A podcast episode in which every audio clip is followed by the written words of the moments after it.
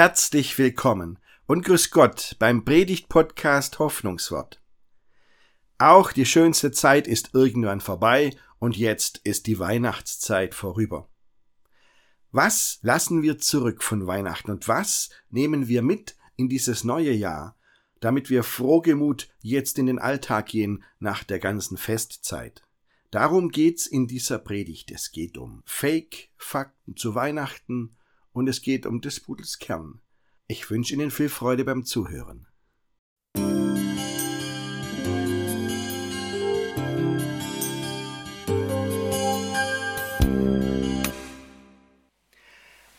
Weihnachten Ade. Auf in den Alltag des neuen Jahres, liebe Gemeinde. Ja, die Weihnachtszeit ist vorbei. Die ruhigen Tage waren, sind jetzt hinter uns. Urlaub ist rum. In vielen Häusern ist der Christbaum schon weg, vor allem in den evangelischen. Und am Montag geht die Schule wieder los, liebe Konformanten, brauche ich euch nicht sagen, habt ihr selbst gemerkt. Es ist so. Also wenn man das Kirchenjahr anschaut, dann ist die Weihnachtszeit im engeren Sinn tatsächlich vorbei, aber wir sind jetzt seit Freitag, seit dem Erscheinungsfest in der nachweihnachtlichen Zeit. Und die geht noch bis Lichtmess, also bis zum 2. Februar. Und da tauchen immer wieder weihnachtliche Gedanken auf. Aber so gefühlt, glaube ich, ist es jetzt rum. Also, was lassen wir zurück? Und was nehmen wir von Weihnachten mit in unseren Alltag? Ich will zunächst einmal darüber reden, was wir zurücklassen. Weiß nicht, was Sie zurücklassen, aber ich glaube, es gibt ein paar Dinge, die können wir getrost zurücklassen. Und dazu gehören, ach, das, was jetzt in der letzten Zeit immer im, im Fernsehen kam und in den Zeitungen stand und in YouTube-Filmen rauf und runter, diese ganzen Fake-Fakten über Weihnachten und über das Weihnachtsfest, ach ja, also zum Beispiel, dass man sagt, das ach so christliche Weihnachtsfest hat in Wirklichkeit auch heidnische Wurzeln. Das wird, diese These wird jedes Jahr breitgetreten und immer wieder wiederholt. Sie wird dadurch nicht richtiger, es stimmt einfach nicht. Das sind richtige Fake News oder alternative Fakten, Sachen, die die Leute felsenfest behaupten. Also Beispiel, Beispiel. Ähm, dass Weihnachten am 25.12. gefeiert wird. Also wir wissen ja schon, der 24.12., der Heiligabend, das ist ja nicht, das ist bei uns jetzt der wichtigste Weihnachtstag fast, aber der weltweit bedeutende Weihnachtstag ist der 25.12. Heiligabend gibt es noch gar nicht so arg lange. Und nun heißt es, ja gut, die Christen feiern Weihnachten am 25. Dezember, weil an diesem Datum die Römer ein Fest gefeiert haben, das Fest des Sonnengottes. Und da haben sich die Christen gedacht, wenn wir jetzt unser Weihnachtsfest auf diesen Tag legen, dann finden die Heiden leichter den Weg in die Kirche. Also wenn das die Christen gedacht haben, muss ich sagen, hat leider nicht geklappt. Bis heute nicht. Aber es ist tatsächlich falsch, diese Ansicht. Die lässt sich nicht bewegen. Die Wirklichkeit sieht ganz anders aus. Ähm, das Fest, dieses Fest des unbesiegbaren Sonnengottes, das gab es nur an ganz wenigen Orten, zu ganz wenigen Zeiten im Römischen Reich. Den meisten Römern war das vollkommen Schnurz, die kannten das überhaupt gar nicht. Einfach erfunden, ein Forschungsmythos aus dem letzt, vorletzten Jahrhundert sogar. Also, weshalb feiern wir Weihnachten am 25.12.? Liebe Konformanten, jetzt müsst ihr ganz stark sein. Also die Wahrheit ist, wann Jesus geboren wurde, an welchem Tag weiß kein Mensch. Wir feiern das an einem bestimmten Tag, da haben sich die Christen irgendwann mal drauf geeinigt, aber das ist natürlich eine Erfindung, dieses Datum. Ähm, natürlich haben viele Theologen das ausgerechnet, wann das gewesen sein hätte müssen. Das sind aber sehr hochtheologische Rechnungen. Ähm, das hat mit der Wirklichkeit jetzt nichts zu tun. Was steckt hinter diesem Datum? Hinter diesem Datum steckt tatsächlich die Orientierung an der Natur, wie es viele Religionen gemacht haben, die Wintersonnenwende. Also die ist ja nicht am 25.12., das weiß ich auch, aber das ist Absicht. Denn die Christen haben gesagt, in dieser Zeit, in der die Tage wieder länger werden, es ist noch dunkel, aber die Dunkelheit nimmt ab und das Licht bricht sich Bahn. Das passt doch genau zu unserem Aussage von Weihnachten, dass wir sagen, das Licht Gottes bricht sich Bahn. Es ist kein riesengroßes Lichterfest an Weihnachten, sondern es ist ein kleines Kind in der Krippe, in der die Geschichte einen leisen, zarten Anfang macht das fühlt sich absolut nicht hell an, aber diese Hoffnung darauf. Und deswegen haben manche Christen gesagt, wahrscheinlich waren sogar die Gemeinde in Bethlehem nach den neuesten Forschungen, ähm, das nehmen wir als Weihnachtstermin. Das Weihnachtsfest wurde in den ersten 350 Jahren der Christenheit überhaupt gar nicht gefeiert. Das hat es nicht gegeben, das hat die Leute nicht interessiert. Geburtstage waren den Christen suspekt damals. Die haben gesagt, wieso soll man Geburtstag feiern? Aber dann, so kurz nach 350, da taucht das Weihnachtsfest auf an verschiedenen Orten gleichzeitig und witzigerweise an zwei Terminen. Die einen Gemeinden haben das am 6. Januar gefeiert, die anderen am 25.12. Und jetzt ist es so, 25.12 gilt für evangelisch und katholisch, 6. Januar gilt für orthodoxe Christen, wobei das nur ein Rechenfehler ist bei denen, die haben die ähm, gregorianische Weihnacht, äh, gregorianische Kalenderreform übersprungen und deswegen ist das anders. Aber das macht nichts. Ähm, Jedenfalls, Weihnachten ist ganz und gar nichts Heidnisches. Da ist nichts Heidnisches dran. Es ist weder ein römisches Feierdatum, noch hat es irgendwas mit der germanischen Feier der Sonnenwende zu tun. Die scheint es gegeben zu haben, aber genaueres weiß man nicht. Und wann Weihnachten gefeiert wurde, wurde nicht in Germanien festgelegt, sondern schon lange vorher im Mittelmeerraum. Oder nehmen Sie was anderes. Schauen Sie unseren Christbaum an. Warum haben wir Christbäume? Jetzt war ich in meinen Urlaubstagen in den vergangenen Tagen auch in einigen Weihnachtsausstellungen. Man lernt ja gern dazu und sieht gern schöne Sachen. Ich mag Weihnachten einfach. Aber wissen Sie, was da dann so von aus berufenem Mund erzählt wird, ist manchmal schon grausig. Gell?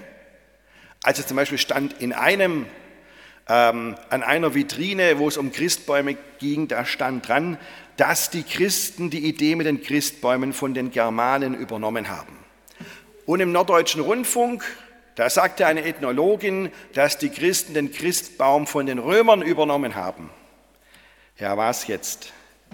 Antwort, beides Quatsch. Ach Mensch, dass sich das immer noch hält. Woher kommt der Christbaum? Es war ja früher nicht immer so wie heute. Heute finden Sie einen Christbaum in vielen Häusern in Hildritzhausen. Wir, die evangelische Jugend muss das wissen, die hat gestern viele abtransportiert. Aber dass es Häuser, in, dass es Christbäume in Privathäusern gibt, zur Zeit von Martin Luther gab es das noch nicht. Da haben es gerade die Elsässer langsam angefangen und dann hat sich ganz langsam erst ausgebreitet und die hatten ja auch eine Idee, woher das kommt. Wie, kommen, wie kamen damals die Elsässer auf die Idee, wir stellen uns einen Christbaum in die Hütte an Weihnachten? Antwort, nicht von den Römern, nicht von den Germanen oder Kelten oder sonst jemand, sondern weil sie in die Kirche gegangen sind. Und wissen Sie, ich habe Ihnen gesagt, Heiligabend gibt es noch nicht so arg lang. Am 24.12. war in der mittelalterlichen Kirche der Adam- und Eva-Tag. Und an diesem Tag ging es um die Geschichte von Adam und Eva und den Baum im Paradies. Und in vielen Kirchen stand an diesem Tag ein Baum in der Kirche, natürlich ein Tannenbaum oder sonst was, was halt im Winter noch Nadeln hatte. Und ähm, an diesen Baum haben sie, weil sie die Geschichte von Adam und Eva nachgespielt haben, haben sie Äpfel gehängt, weil Äpfel das einzige waren, was sie an Frucht, an Baumfrucht im Winter noch hatten, nur die hielten so lang und die haben sie sogar mit Wachs eingerieben, dass sie schön glänzten und so. Da gibt es Berichte aus dem Mittelalter. Und von diesem Adam- und Eva-Tag mit dem Baum in der Kirche und den Äpfeln, natürlich keine Kerzen, Kerzen gab es im Mittelalter noch nicht.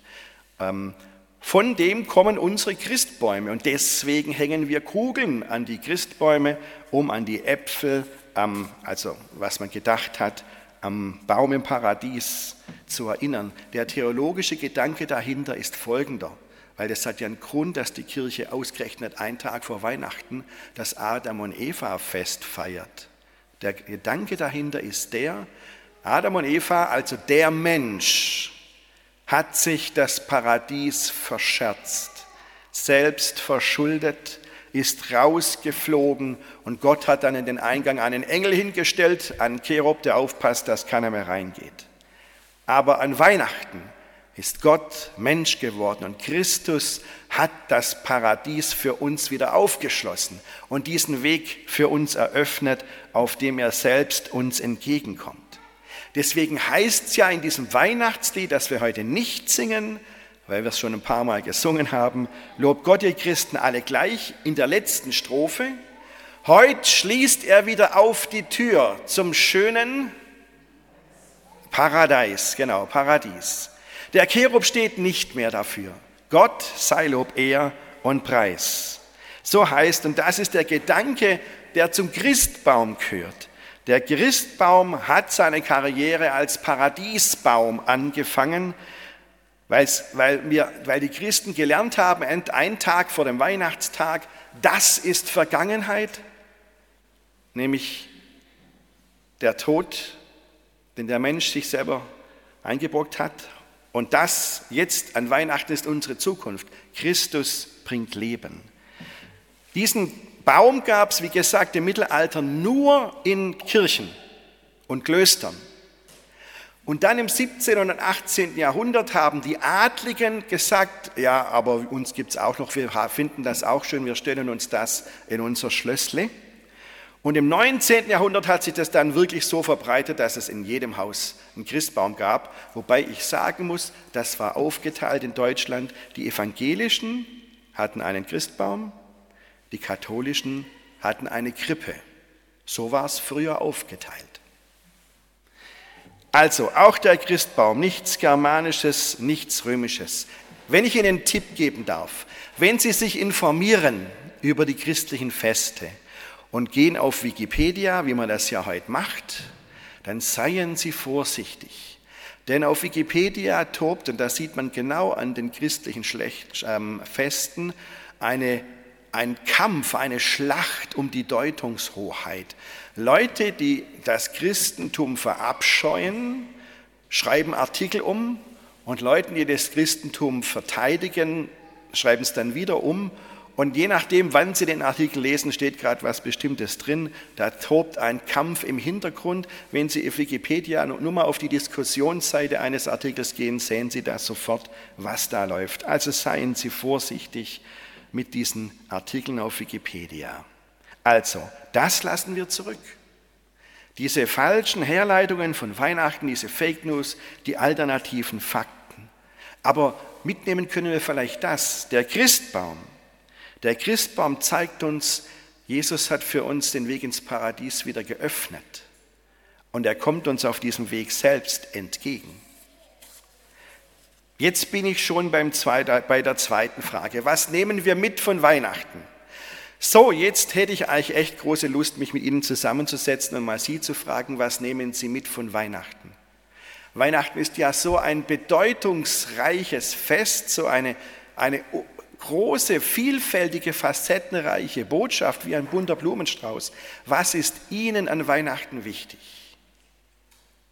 Ich will Ihnen sagen, was mir in diesem Jahr an Weihnachten wichtig ist, nämlich diese eine Erkenntnis, Gott ist Mensch geworden. Klingt hochtheologisch, aber das finde ich wirklich ganz außergewöhnlich. Ich finde, das ist des Pudels Kern an Weihnachten. Gott wollte Mensch sein. Viel zu viele Menschen wollten Götter sein. Aber nur ein Gott wollte Mensch sein. Und so ist Jesus Christus, wie es ein ausführlichen Glaubensbekenntnis heißt, tatsächlich wahrer Gott und wahrer Mensch. Es hat Gott einfach nicht gereicht, dass Menschen ihn aus der Ferne anbeten. Nein, der wollte das anders haben. Er wollte uns ganz nah sein.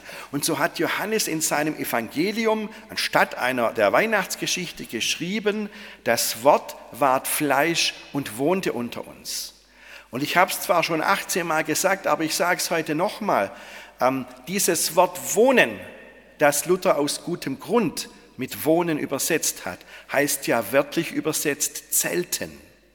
Also das Wort ward Fleisch und zeltete unter uns. Sehen Sie, eine dünne Zeltwand, das ist alles, was uns seit Weihnachten von Gott trennt.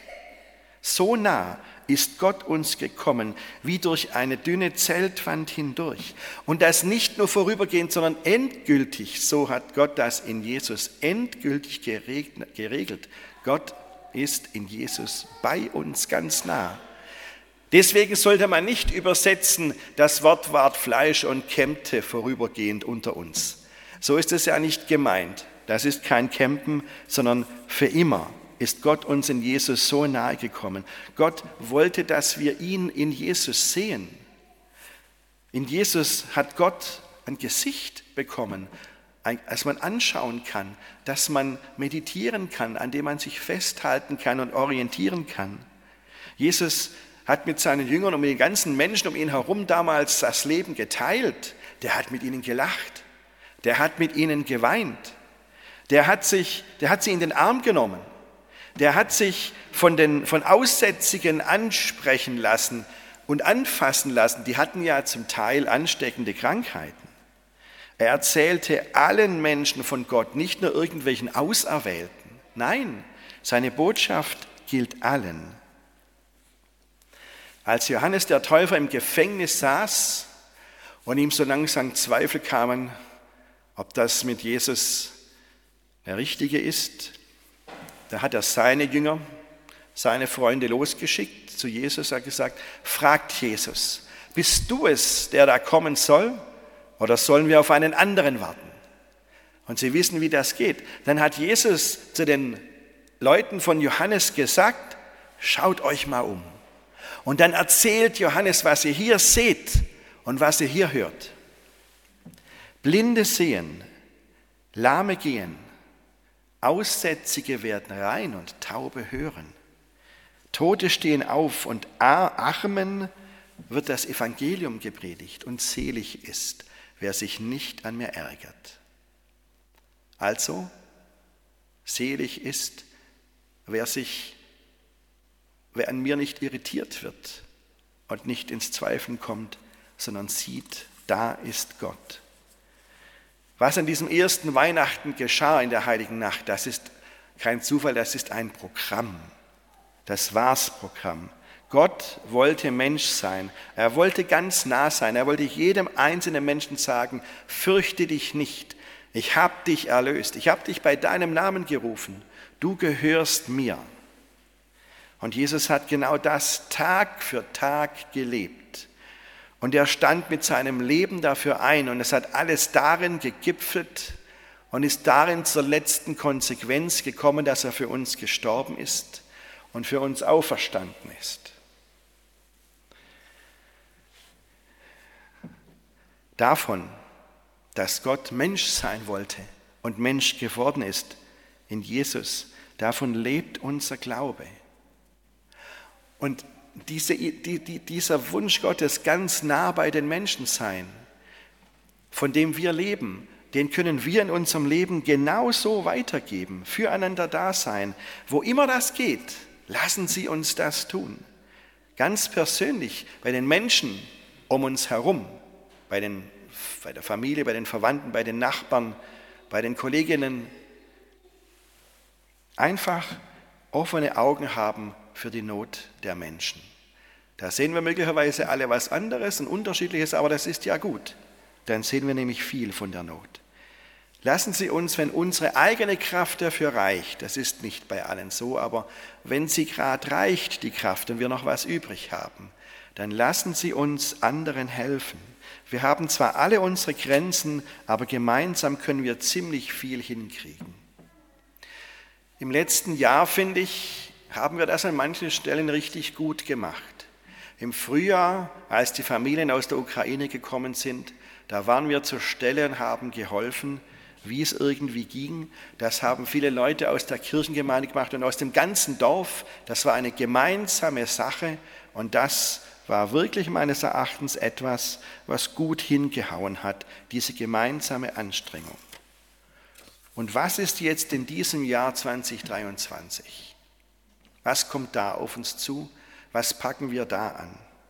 Ich will Ihnen mal ein paar Ideen sagen, ein paar Gedanken, die mir gekommen sind. Ähm, ich habe, ich weiß nicht warum, aber ich habe noch nie so deutlich wahrgenommen an diesem Weihnachten, wie viele Menschen in Hildritzhausen einsam sind. Wie viele Leute du an Weihnachten auf dem Friedhof triffst, allein am Grab eines Menschen. Das ist mir noch nie so aufgefallen, wie viele Menschen einsam sind. Vielleicht sollten wir doch mal über eine gemeinsame Weihnachtsfeier nachdenken. Weihnachten für Einsame, aber gemeinsam gefeiert. Aber naja, dann denke ich wieder, das wäre ja nur ein Tag im Jahr. Die sind aber das ganze Jahr einsam. Vielleicht fällt uns da noch was ein, wenn wir das wahrnehmen. Oder ähm, wir haben ein tolles Gemeindehaus, wir könnten Gastgeber sein, gastfreundlich sein. Also, das ist vielleicht nicht Ihr Thema, aber im, im Herbst ist wieder Einschulung. Und dieses Fest der Einschulung wird ja immer wichtiger und immer größer. Gell? Die Schulen versuchen das zu begrenzen und lassen immer nur Mama, Papa, Geschwister, Oma und Opa zu, sonst bricht die Schule aus allen Nähten dann an diesem Tag. Aber wissen Sie, was danach passiert? Da gehen die einen, die Geld haben, gehen essen und andere Familien stehen noch ein bisschen rum und verdrücken sich dann. Und ich dachte, ja, vielleicht ist es gut, wenn wir mal ein Mittagessen anbieten für Einschulungsfamilien, die dies nicht in eine der Wirtschaften gehen können ringsrum, Wobei das natürlich eine gute Idee ist, in die Wirtschaft zu gehen. Aber vielleicht Einstellungsmittagessen und Nachmittag, vielleicht wäre das Gastgeberschaft im geistlichen Sinn. Oder auch vielleicht mal ein Tauffest feiern. Wir haben doch einige Familien, die scheuen sich, ihre Kinder taufen zu lassen, weil sie sagen, ist ein Riesenfest, können wir gerade nicht machen. Nur so als Idee. Oder, oder die Idee von Jesus weitersagen im Dorf, vielleicht auch auf andere Weise. Mensch, ganz elementar, was haben wir für eine Chance? Dieser Kirchhof hier ist so toll, haben wir jetzt ja gemerkt beim Kirchturmfest in den letzten beiden Jahren. Wenn wir da über Weihnachten eine Großkrippe aufbauen würden und vielleicht den Menschen das erklären würden, da würde die Weihnachtsgeschichte noch bei mehr Leuten ankommen. Oder denken Sie jetzt nur an andere Sache, an ähm, der Frauentag Ende Januar, den es zum ersten Mal in Hildritzhausen geben wird im Gemeindehaus. Das ist auch so eine Idee, ganz einfach. Gastgeber und Gastgeberin zu sein. Naja, also, das machen wir alles nicht, aber mal als Idee zum drüber nachdenken. An Weihnachten nehme ich mit, dass Gott Mensch sein wollte, und zwar ganz nah beim Menschen. Und davon leben wir eigentlich, dass Gott genau das wollte. Lassen Sie uns das weitergeben, so gut es geht, dass wir Licht zu den Menschen bringen. Amen.